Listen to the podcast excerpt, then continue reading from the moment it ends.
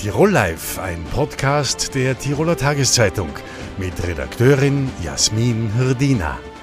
Herzlich willkommen zu einer neuen Ausgabe von Tirol Live. In gut zwei Wochen ist es soweit, da erfolgt der Anpfiff zur Fußball-Europameisterschaft der Frauen in England. Österreich ist mit dabei und da darf sie natürlich nicht fehlen, Nationalteam-Kickerin Nicole Biller. Sie ist uns nun aus ihrer Heimat in Angerberg zugeschaltet. Hallo Frau Biller. Hallo. Ja, später als erwartet geht nur die Endrunde über die Bühne, nämlich mit, ein, mit einem Jahr Verzögerung. Ähm, das ist natürlich pandemiebedingt. Jetzt waren ja auch Trainings nicht immer möglich in dieser Zeit und äh, für Sie hieß es ja zuletzt auch, äh, Sie mussten aussetzen bei diesem Testspiel gegen Dänemark aus gesundheitlichen Gründen. Wie geht es Ihnen denn damit? Äh, konnten Sie sich bisher gut vorbereiten? Ja, also ähm, unsere Saison war eh lang genug. Ähm, da ist irgendwo ein Stück weit da, ich sage jetzt mal normal oder passiert es einfach, dass der Körper mal runterfährt und dass man dann halt einfach ja ein paar Tage oder ein paar Tage krank ist. Ähm, mir es mittlerweile wieder sehr, sehr gut ähm, ich fühle mich ja wieder super und ja, ich freue mich jetzt auch dann, ähm, dass es wieder weitergeht und dass wir uns am Freitag ähm, wieder mit der Nationalmannschaft treffen. Das heißt, am Freitag geht es für Sie ab nach England schon oder passiert das dann noch hier? in Österreich? Na, ähm, wir sind äh, ab Freitag ähm, noch in Österreich, ähm, haben dann am 22. nochmal ein Spiel gegen Montenegro in der Südstadt und fliegen dann am 24. nur mehr nach Belgien für ein Testspiel ähm, und kommen dann ja am 26. glaube ich wieder zurück und haben dann nur mehr zwei, drei Tage Pause und fliegen dann mit dem Flieger am 30. Richtung England. Das erste Spiel für Österreich steht an am 6. Juli in Manchester und zwar gegen England. Ähm, des Weiteren trifft Österreich dann noch auf Nordirland und Nor Norwegen. Mit welchem Ziel gehen Sie denn äh, an diese Spiele heran? Ja, also ich glaube, gegen äh, England, äh, da gilt es das Ganze einfach zu genießen, wenn man weiß, man spielt vor 75.000 Leute im Stadion im Old Trafford. Ich glaube, das gibt kaum einen größeren naja, Karriere-Highlight, sage ich jetzt mal für mich. Ähm, ich habe noch nie vor so vielen Zuschauern gespielt und das ist einfach schon was sehr, sehr Cooles. Und generell ist das Ziel, wenn man sagen kann, okay, man hat gegen Norwegen, also ist das dritte Gruppenspiel dann ein Endspiel, wo es dann, wo man dann sieht, in welche Richtung das es geht. Mhm. Die, ähm, Sie selber haben ja, Sie spielen ja nicht nur im österreichischen Nationalteam, sondern beim DSG Hoffenheim. Und da haben Sie erst im Mai äh, Ihren Vertrag verlängert. Der läuft jetzt bis 2024. Äh, was, Sie hatten ja eigentlich auch einige andere Angebote. Was hat Sie denn dazu bewegt, dass Sie dort verlängern? Ähm, ja, zum einen einfach fühle ich mich dort sehr, sehr wohl. Der Verein bringt mir einfach sehr viel Vertrauen und Wertschätzung entgegen. Und für mich ist es einfach auch wichtig, ähm, was in den letzten Jahren passiert ist. Und da hat man einfach gemerkt, dass der Verein ähm, nie stillgestanden ist, dass er sich einfach weiterentwickeln wollte und das auch gemacht hat. Und ich war da ein großer Teil davon und für mich war es wichtig, dass ich diesen Teil quasi auch noch weitergebe und weitertrage und wie man von der Vereinsseite einfach merkt, sind die da sehr bemüht und dann war es für mich auch ja, logisch, dass ich sage, okay, ich unterschreibe da nur mal, ähm, ich versuche da nur weiter mit dem Verein mitzugehen und bin da, wie gesagt, auch sehr, sehr dankbar, dass sie mir diese Wertschätzung und dieses Vertrauen einfach auch geben. Karrieremäßig läuft es bei Ihnen ja gut. Sie wurden zuletzt äh, Fußballerin des Jahres in Österreich und in Deutschland. In Deutschland auch Torschützenkönigin in der Bundesliga. Würden Sie sagen, das ist die beste Nicole Biller, die wir bisher gesehen haben, oder geht da noch was? Ja, es war natürlich eine sehr, sehr ja, herausragende Saison von mir, wenn man das so sagen darf und kann.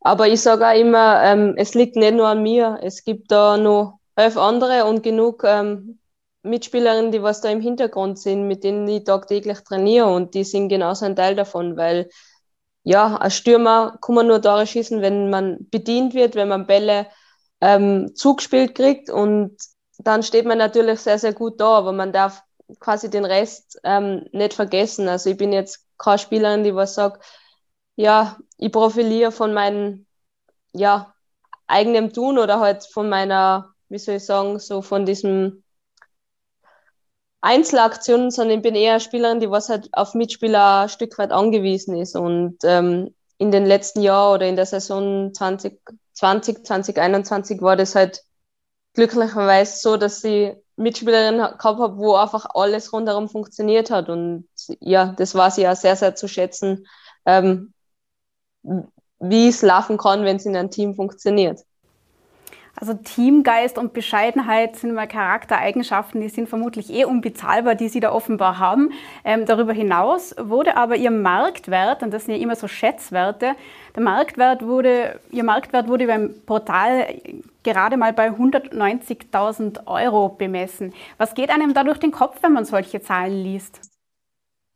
Ja, ähm, ich habe mich ehrlich gesagt nie äh, damit beschäftigt, weil das auch absolut absolut nicht zu mir passt, dass ich mich mit solchen Zahlen auseinandersetze, weil für mich ist es einfach wichtig, dass ich am Platz gehe, ähm, Spaß habe und dass man ja Erfolge oder Learnings mit der Mannschaft hat. Und ich habe mich dafür eigentlich nie interessiert, aber es ist schon cool, wenn man mittlerweile einfach mitkriegt, dass Frauen oder Frauenfußball auch einen Marktwert hat oder Marktwert, Marktwert entwickelt hat entwickelt hat, ist ein gutes Stichwort. Das Interesse am Frauenfußball ist ja in den letzten Jahren immer weiter gewachsen, wenn man das auch an Zuschauerzahlen messen will. Und das hilft natürlich auch bei der Suche nach Sponsoren.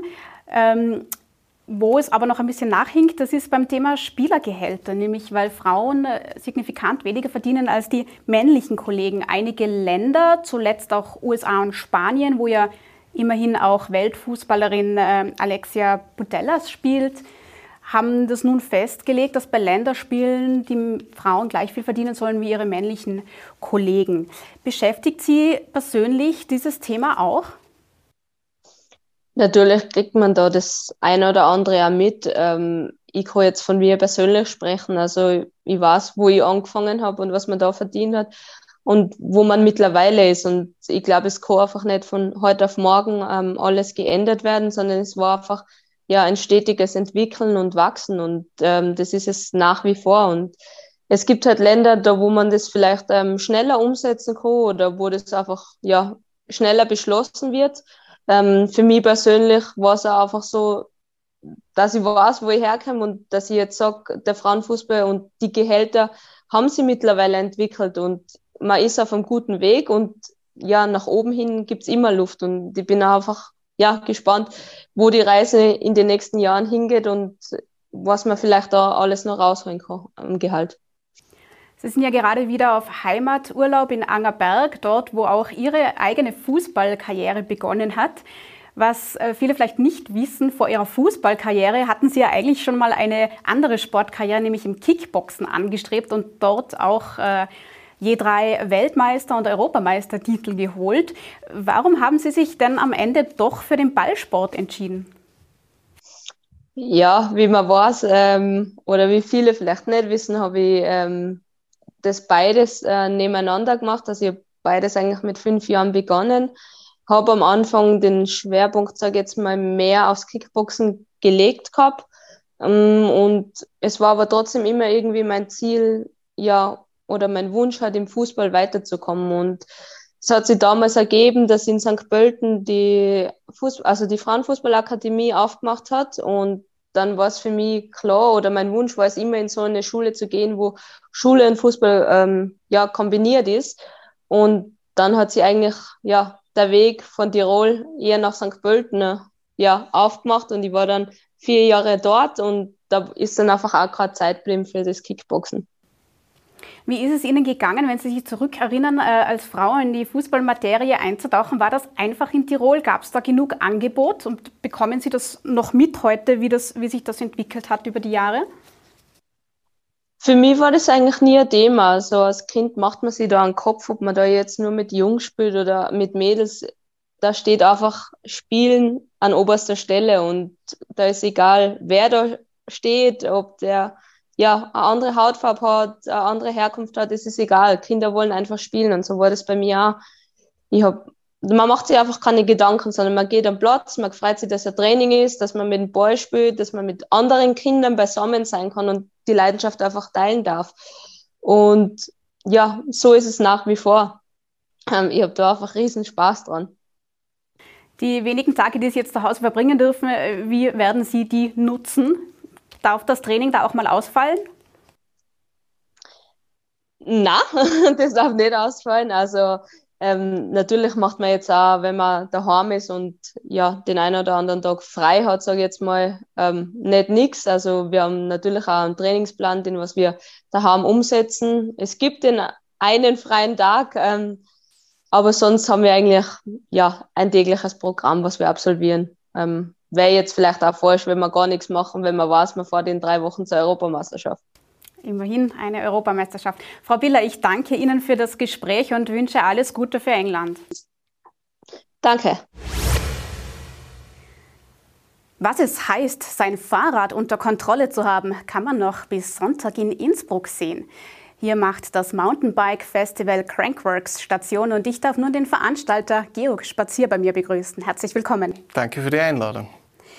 In vier Destinationen wird Crankworks Station machen. Australien, Neuseeland, Kanada. Die erste Station ist ja jetzt hier in Österreich wieder in Innsbruck. Äh, und das schon zum sechsten Mal mittlerweile. Mhm. Das aber nach zwei nennen wir es einmal, sehr durchwachsenen äh, Jahren. Das ja. äh, tut im Interesse aber keinen Abbruch, oder, an dieser Sportart? Na, ganz im Gegenteil. Also ich meine, äh, das Thema Outdoor und Bikesport im Speziellen erlebt ja sowieso seit vielen Jahren einen regelrechten Boom. Das war auch äh, noch vor den angesprochenen letzten beiden Jahren äh, so und das hat sie eigentlich noch mehr verstärkt. Die letzten zwei Jahre waren natürlich für alle herausfordernd. Wir haben es aber trotzdem geschafft, unsere Veranstaltung überhaupt durchzuführen. Es haben ja sehr, sehr viele äh, abgesagt und einmal ganz ohne äh, Zuschauer. Da haben wir Live-TV, ähm, also ein, eigentlich ein Sport- und Medien-Event äh, draus gemacht. Äh, dann im letzten Jahr noch unter limitierter Zuschaueranzahl. Ähm, äh, und heuer freuen wir uns, dass wir endlich wieder äh, die vollen Ränge an Besuchern haben werden. Und äh, die zwei Jahre haben aber äh, eigentlich bewirkt, dass, äh, sage ich mal, die Online-Community ähm, das Event noch viel mehr verfolgt haben. Äh, und da haben wir Zuwachszahlen von 50, 60, teilweise 70 Prozent über die verschiedensten Online-Kanäle gehabt. Also fürs Produkt, für die Bilder aus Tirol, vom Bikepark Mutters her ähm, war das, ähm, hat das, wie du richtig gesagt hast, keinen Abbruch getan. Und ähm, wichtig ist aber natürlich das der Vibe, die Zuschauer, die Crowd, das ist natürlich, äh, von dem lebt das Festival und das ist super und schön, dass das heuer wieder sein kann. Ich glaube, 2019 äh, waren es 22.000 Zuschauer ungefähr. Äh, jetzt sind noch äh, 180 Sportler aus 27 Ländern dabei.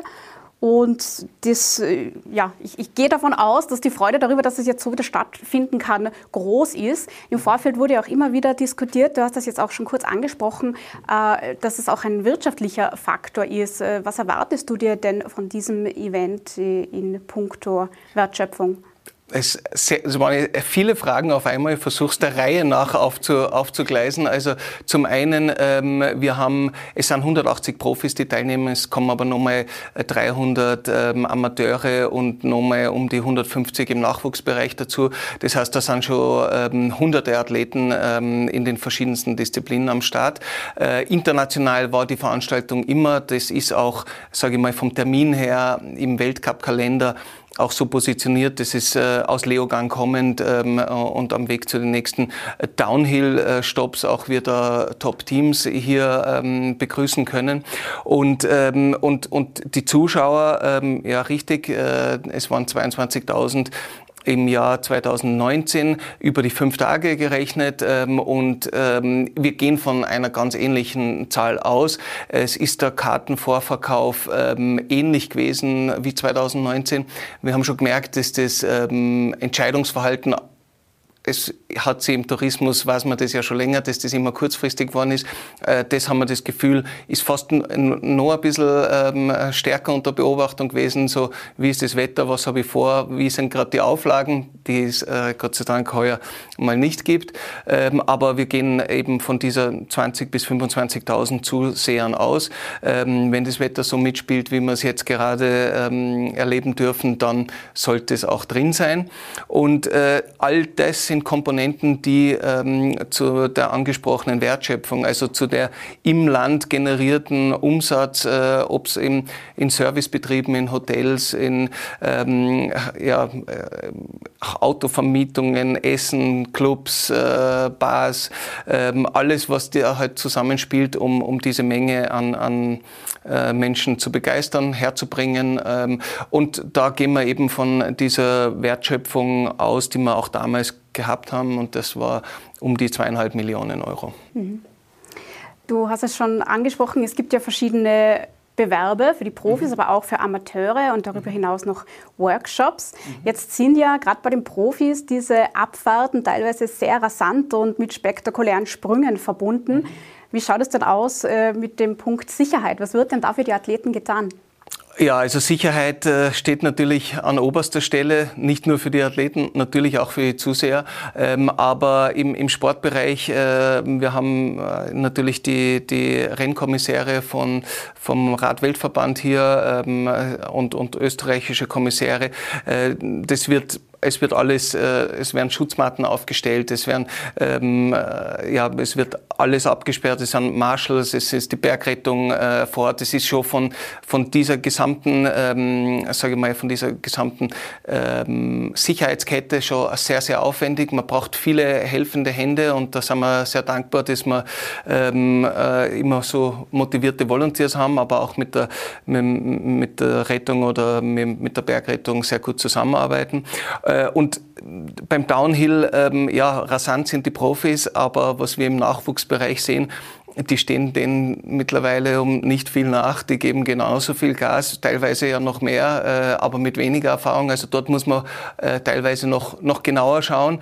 Ähm, es werden manche Bereiche ein bisschen dann entschärft, wenn man eine Kurve anders sieht oder es ist ein, Hindernis, ähm, das man noch extra abdecken muss. Das kommt vor, aber wir, es sind alles äh, Top-Athleten, die da am Start sind. Ähm, und, und ein bisschen das Wetter spielt natürlich auch mit an, äh, wie, also jetzt äh, ist es nass, ist es trocken, ähm, dann wie äh, bei den, bei den Slopestylern, die jetzt halt die, die Luftartisten, sage ich mal, auf dem Radl sind, da spielt der Wind dann eine Rolle.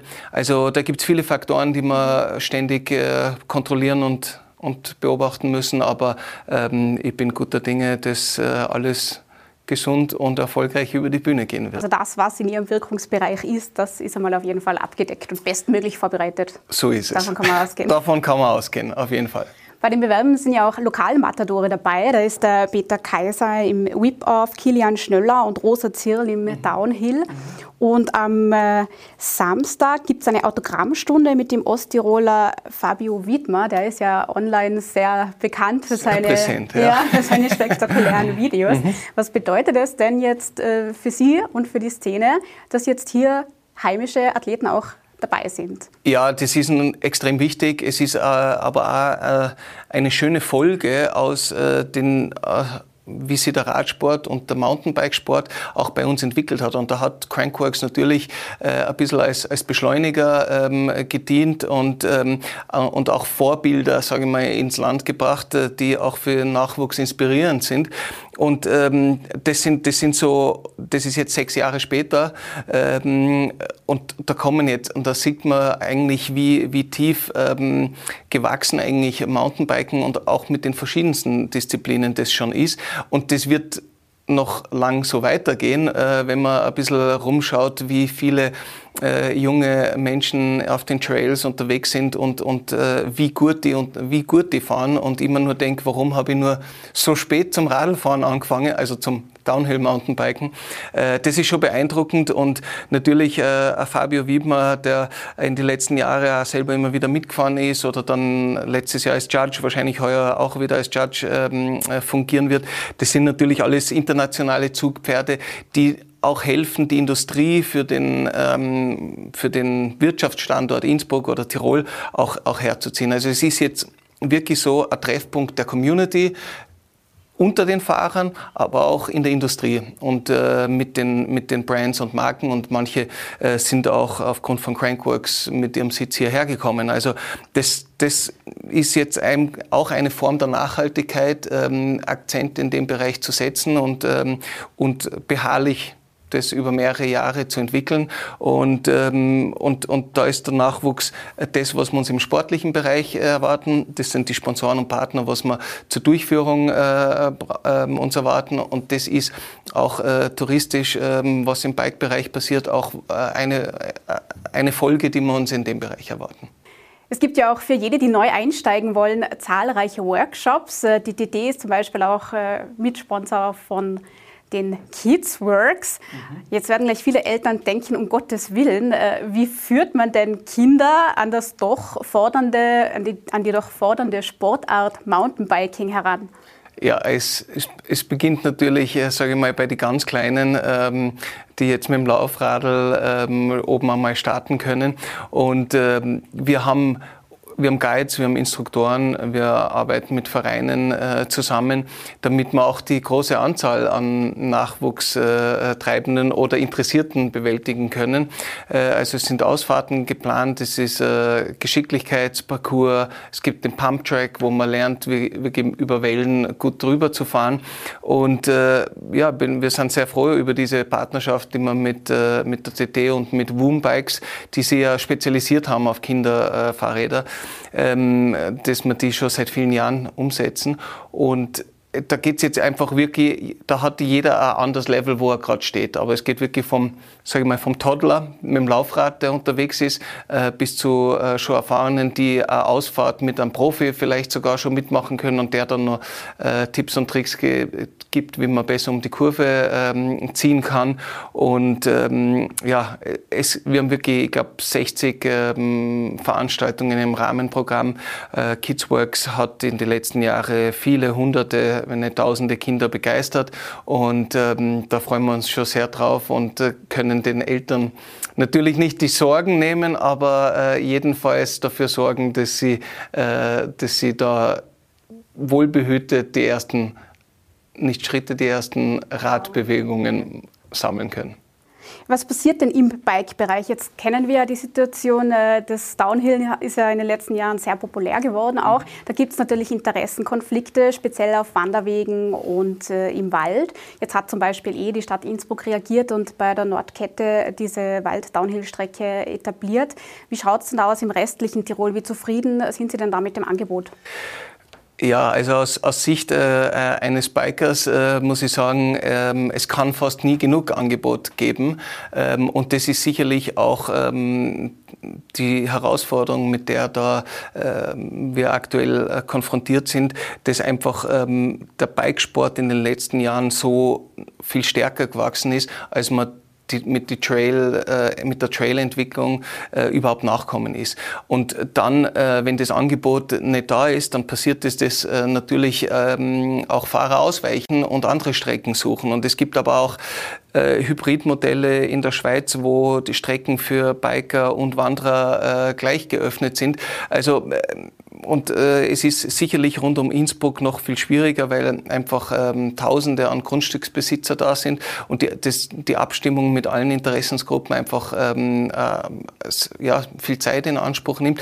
Und ähm, ich würde mir natürlich wünschen, äh, mehr Bikeparks und mehr Trails. Ähm, es hat sich aber auch viel schon getan in dieser Richtung und ähm, wir, wir sehen uns ein bisschen als Bindeglied und vielleicht äh, als Übersetzer, ähm, aber wir sind jetzt keine Trail-Entwicklungsfirma, ähm, aber es, es passiert viel und es kommen äh, laufend neue Trails dazu und das ist auch gut und wichtig so, weil das Bike-Thema wird uns äh, noch länger begleiten. Jetzt hat uns ja auch vorher schon begleitet bei der Radweltmeisterschaft. Äh, ja. Da hat sich ja Tirol als Radland erklärt, als Raddestination. Mhm. Ist die Mountainbike-Lobby Ihrerseits stark genug, um jetzt noch mehr zu bewegen in Richtung Trails? Naja, also ich glaube, sie ist stark und die Community äh, wächst und wächst jedes Jahr. Aber ähm, es geht gar nicht, welche Community ist jetzt stärker als die andere oder, oder hat der Lobby stark genug, sondern es muss im Interesse aller sein, hier ähm, im gleichen Verständnis und auf dem gleichen Nenner äh, den Weg nach vorne zu gehen. Und nach vorne heißt, wir brauchen mehr Angebot. Das ist ganz klar. Ansonsten ähm, wird, äh, wird es gerade in einem Ballungsraum wie Innsbruck äh, immer wieder ähm, Nutzungskonflikte äh, einfach geben. Es ist eine junge Stadt, es ist umgeben vom Berg. Ähm, es sind die, Bike-Verkaufszahlen in den letzten Jahren extrem gewachsen. Also die logische Konsequenz ist, die Leute sind mit den Rädern draußen unterwegs und wir brauchen äh, mehr Angebot. Es, es tut, angesprochen wurde der neue äh, Trail in der Stadt. Es ist äh, ein neuer, der nächste soll bereits in diesen Tagen der, der Spatenstich erfolgen. Ähm, der Bikepark in Mutters hat sich, hat sich auch vergrößert mit mehr Angebot. Ähm, und das würde man natürlich quer durch Tirol wünschen und das passiert auch mal schneller und mal langsamer, aber es passiert. Die Frage nach der Lobby auch deswegen, weil das ja doch eine eher vergleichsweise freie Szene ist, in der wir uns da bewegen. Ja. Ähm, das ist ja jetzt auch nicht olympisch. Wären Sie dafür, dass dieser Sportart auch einmal olympisch wird? Ja, also wenn man es ein bisschen mit den Anfängen des Snowboardens vergleichen will, ähm, damals ähm, Aaron Style am Berg Giesel, Big Air war nicht olympisch. Äh, jetzt, heuer, 20 Jahre später, war es äh, olympisch mit Snowboard, mit Ski, ähm, mit Halfpipe, mit Skicross. Da sind viele neue Disziplinen äh, dabei gekommen. Äh, ich glaube, es ist ähm, äh, es ist schon kein Trend mehr. Das kann man eigentlich sagen, hat sie, äh, es, es wird länger bestehen, als Trends äh, es gewöhnlich tun.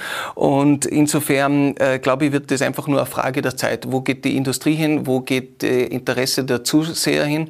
Und ähm, so wie das ausschaut, würde ich meinen, vielleicht nicht alle Disziplinen, aber die eine oder andere Disziplin, die wir dort jetzt diese Tage oben in Mutter sehen, ähm, werden wahrscheinlich in ein paar Jahren auch olympisch äh, seine Berechtigung haben und äh, diskutiert werden. Es ist nur noch nicht so organisiert und dann äh, es halt äh, in die Sportpolitik, die dann halt darauf auf einheitliche Verbandsstrukturen und so pocht. Das braucht sicherlich ein bisschen, aber es gibt dort einige Verbände und die muss man halt, da ist auch der Radweltverband dran, sich, sie unter ihrem Schirm zu vereinen ich würde sagen, es passiert und äh, es wird passieren, ähm, aber wie und welche davon können wir jetzt natürlich noch nicht genau sagen. Bis Sonntag blickt die Bike-Welt jedenfalls einmal nach Innsbruck. Herr Spazier, danke schön, dass Sie zwischen den Organisationen noch Zeit gefunden haben, zu uns ins Studio zu kommen und alles Gute für die Bewerbe. Ich danke herzlich für die Einladung und freue mich, äh, dass so viele Zuschauer den Weg zu uns gefunden haben. Das Auto steht wieder im Mittelpunkt, aber nicht nur, weil sich derzeit Kolonnen von Autos durch Tirol schlängeln, sondern auch wegen dem EU-Aus für Verbrennermotoren. Einer der führenden Automobilexperten im deutschsprachigen Raum ist uns nun aus Bochum zugeschaltet. Herzlich willkommen, Ferdinand Dudenhöfer. Schönen guten Tag. Grüß Gott. Die EU hat ja jetzt Verbrennermotoren bei Neuwagen verboten ab 2035. Ist das die richtige Entscheidung? Ich glaube, das ist eine sehr gute Entscheidung, das ist eine richtige Entscheidung, denn wir müssen das Auto in die Zukunft bringen. Und die Zukunft heißt, wir müssen den Klimawandel ganz, ganz streng nehmen, ernst nehmen. Und deshalb müssen wir mit Null CO2 bei den Fahrzeugen unterwegs sein. Das geht mit den Elektroautos. Die Industrie ist in der richtigen Richtung unterwegs. Also eine gute Entscheidung von, der EU, von dem EU-Parlament bis jetzt. Äh, die Kritiker dieser, dieses, dieser Entscheidung argumentieren ja immer wieder, dass man, dass Industrie und Infrastruktur noch nicht äh, so weit sind, äh, vom Stromnetz angefangen bis hin zu den Ressourcen, die man braucht, eben um Speicher und Chips zu produzieren. Kann sich das ausgehen bis 2035? Glauben Sie, dass sich die Industrie und die Infrastruktur bis dahin so gut ausbauen lassen? Schauen Sie, die ewig gestrigen, die gibt es schon immer, die wird es auch morgen und übermorgen geben. Äh, Wenn es nach denen gehen würde, würden wir vermutlich heute noch mit Pferdekutschen unterwegs sein, weil Autos große Risiken bergen. Also man muss auch in die Zukunft gehen und die Technologien, die zur Verfügung stehen, anwenden. Die sind vorhanden. Äh, die Autobauer selbst haben äh, bekannt gegeben, Fiat zum Beispiel, dass man schon 2028 vollkommen mit Verbrennerfahrzeugen im Neuwagenverkauf Halt machen will, die stoppen will.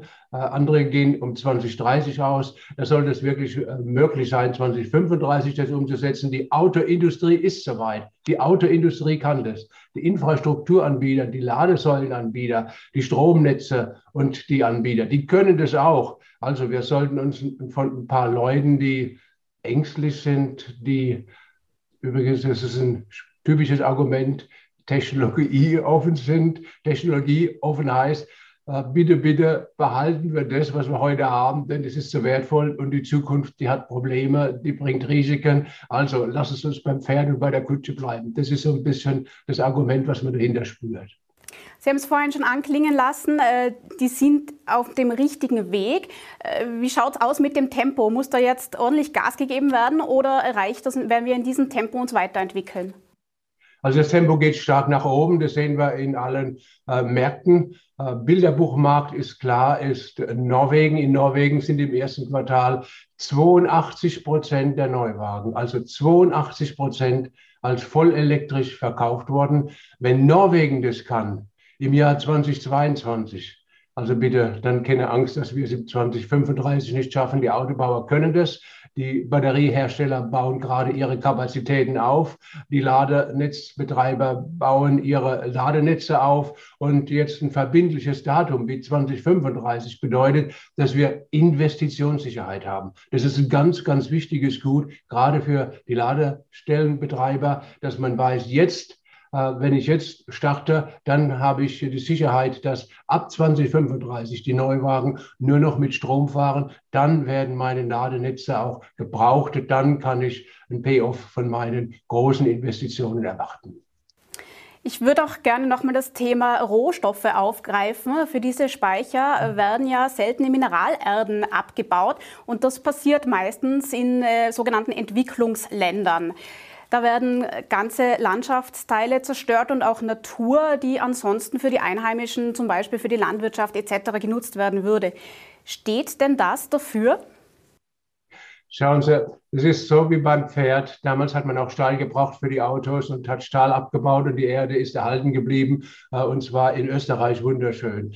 Äh, in anderen Ländern auch. Äh, wir können das erlauben. Diese Bilder vom Kongo, ähm, das sind schrecklich. Aber alle Autobauer haben sich bereit erklärt, dass sie äh, Lithium-Ionen-Batterien, die Zellen, die Materialien dazu wie Kobalt nur dann einsetzen, wenn es sauber abgebaut worden ist, wenn klare Arbeitsverhältnisse vorherrschen, wenn keine Kinderarbeit mit dabei ist, wenn kein Natursträfel gemacht wird. Und es geht seinen Weg. Also das geht sehr schnell voran. Die Autobauer haben ein sehr, sehr großes Interesse, diese sogenannte Wertschöpfungskette so zu machen, dass sie glaubwürdig ist. Jetzt einfach was schnell in den Markt zu bringen, das ist nicht die Sache des Auto ist die Zukunft vom Elektroauto viel zu wichtig, um sich jetzt durch solche Sachen äh, diese Zukunft zu zerstören. Es geht ja auch technologisch einiges weiter. Diese Batterien werden ja auch immer effektiver. Äh, beim Stichwort Technologien, was glauben Sie, wie schaut denn das Automobil der Zukunft generell aus? Wird das elektrisch betrieben? Wird Wasserstoff ein großes Thema sein? Wie schaut es aus bei den E-Fuels oder fahren wir gar mit Rapsöl oder Biodiesel? Dann fangen wir bei E-Fuels an, die kann man gleich ganz vergessen. Die braucht man nicht. Die sind vielleicht für äh, die, äh, die, die, die, Flugzeuge interessant, vielleicht für die Schiffe, die sind sehr, sehr teuer herzustellen. Das macht überhaupt keinen Sinn. Wenn Sie 100 Prozent äh, äh, Sonnen- oder Windstrom nehmen und dann das umwandeln in Wasserstoff und dann den Wasserstoff umwandeln in Methangas und das Methangas wieder umwandeln in langschädliche Kohlenwasserstoffketten, in Diesel oder Benzin und das dann verbrennen im Verbrennungsmotor, der eine Effizienz von 40 Prozent hat, dann kriegen Sie von der ursprünglichen Energie, von dieser Sonnenenergie noch 10 Prozent übrig, um das Fahrzeug zu bewegen. Also eine katastrophal schlechte äh, Bilanz. Beim Elektroauto, äh, beim vollelektrischen Fahrzeug sind es um die 80 Prozent. Äh, bei äh, der Brennstoffzelle sind es äh, um die 40 Prozent. Also wenn wir zur Brennstoffzelle gehen, sehen wir auch im Pkw-Bereich wird die keine Chance haben. Die Brennstoffzelle kann interessant sein für Nutzfahrzeuge.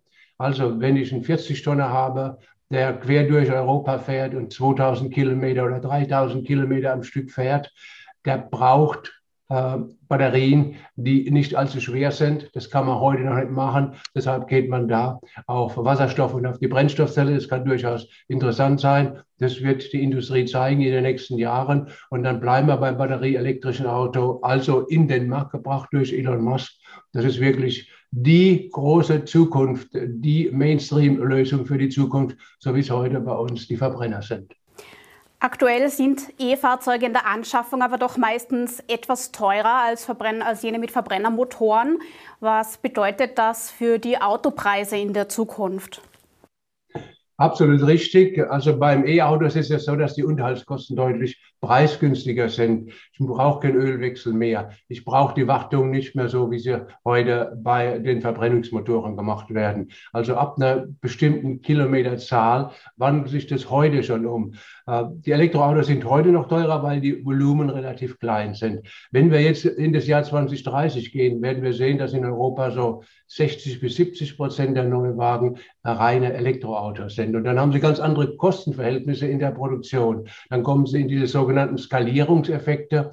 Äh, und dann wird es so sein, dass der Verbrenner immer weniger gebaut wird. Wenn er weniger gebaut wird, wird es sehr teuer werden, auch die Entwicklungskosten umzusetzen. Das heißt, wir werden um 2030 so ein einen, Scheidepunkt haben, äh, so einen Schnittpunkt haben, bei dem nach unserer Einschätzung äh, das äh, Elektroauto, das Batterieelektroauto preisgünstiger sein wird als der Benziner und erst recht preisgünstiger als der Diesel, der ja heute schon ein Auslaufmodell ist. Und dann wird die Zukunft der Verbrenner so sein, dass er eigentlich nur noch im Gebrauchtwagenmarkt vielleicht bis 2050 im Markt sind. Aber Verbrennerfahren wird sehr teuer werden, denn die Reparaturpreise werden steigen, die Ersatzteilpreise werden steigen und Benzin und Diesel wird deutlich teurer werden durch CO2. Tonnen, die besteuert werden, in Deutschland schon, in anderen Ländern schon. Also ähm, am Verbrenner werden wir die Lust verlieren. Wir werden freiwillig umsteigen, ja. Die Lust verlieren, Sie haben es schön gesagt. Die große Frage, die sich jetzt stellt, ist aber, was nützt denn das Ganze dem Klima? Weil aktuell, Verzeihung, aktuell ist es so, dass äh, alte, äh, alte Wägen mit Verbrennermotoren, die wirklich äh, noch nicht sehr effizient sind, was Emissionen äh, und Verbrauch betrifft, in andere Länder ausgelagert werden. Dort werden sie dann noch gefahren bis, bis zum Ende. Es gibt da auch kein, kein TÜV, keine Überprüfungen. Äh, was bringt es denn dem Weltklima, wenn unsere alten Wägen denn dann zum Beispiel in Afrika noch weiterfahren über Jahrzehnte? Schauen Sie, wenn Sie den Weltmarkt anschauen äh, bei Fahrzeugen, äh, dann sind diese drei großen Marktgebiete. Das ist einmal Asien mit äh, Japan und äh, ganz besonders wichtig China. Dann ist Nordamerika mit äh, Kanada und USA. Und dann kommt noch dazu Europa. Ähm, das sind äh, da wird etwa 80 Prozent der weltweiten Autos verkauft. Und ähnlich ist es ja dann auch bei den Gebrauchtwagen. Wenn jetzt ein paar alte Autos nach Afrika rübergehen, dann spielt es im Klima keine große Rolle. Das heißt, wir können durchaus das äh, den ärmeren Ländern, wenn man so will, geben. Äh, das passiert ja heute schon, dass die mit uralten Kutschen durch die Gegend fahren, einfach um mobil zu sein. Aber der Einfluss der wenigen Fahrzeuge dort, die schlechter sind in ihrer Klimabilanz, ist wirklich fast vernachlässigbar.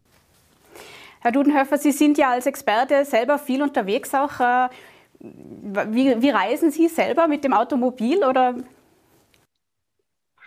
Ja, ähm, ich bin so ein Mensch, äh, der liebt Zoom und diese anderen Geschichten und versucht äh, möglichst viel am eigenen Ort zu bleiben.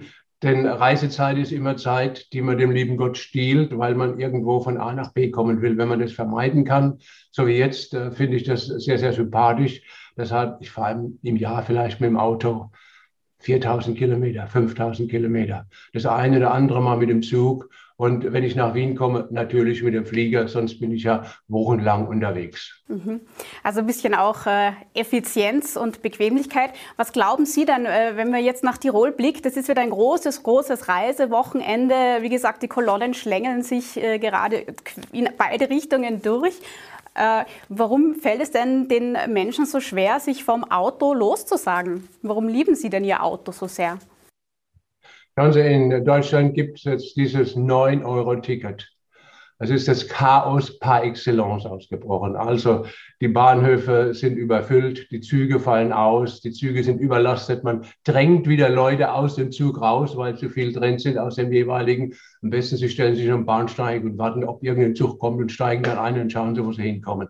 Das sind Themen, die schon immer, nicht so stark, aber schon immer im Bahnverkehr vorhanden sind. Ganz katastrophal ist es zum Beispiel mit der Pünktlichkeit. Da gibt es eine neue Studie vom Spiegel, dass die Fernzüge, jetzt reden wir nicht über das 9-Euro-Ticket, sondern über die Fernzüge, eine Pünktlichkeit haben von 60 Prozent. Also 40 Prozent stehen sie auf diesen windigen Bahnsteigen rum und wenn es regnet, müssen sie eben halt einen Regenschirm mitnehmen ähm, oder holen sich eine Erkältung, weil es dort zieht. Ähm, das sind alles Dinge, die gibt es eben im Auto nicht. Noch schlimmer wird es, wenn sie Anschlusszüge haben. Dann ist es reine Chaos, dann verpasst man die. Also Bahn klingt gut. Bahn in Deutschland ist verbesserungsfähig, aber das erzählen wir uns schon seit na, 70, 80 Jahren. In 70, 80 Jahren wollte man immer die Pünktlichkeit erhöhen, wollen immer den Komfort erhöhen. Seit 70, 80 Jahren hat es nicht geklappt.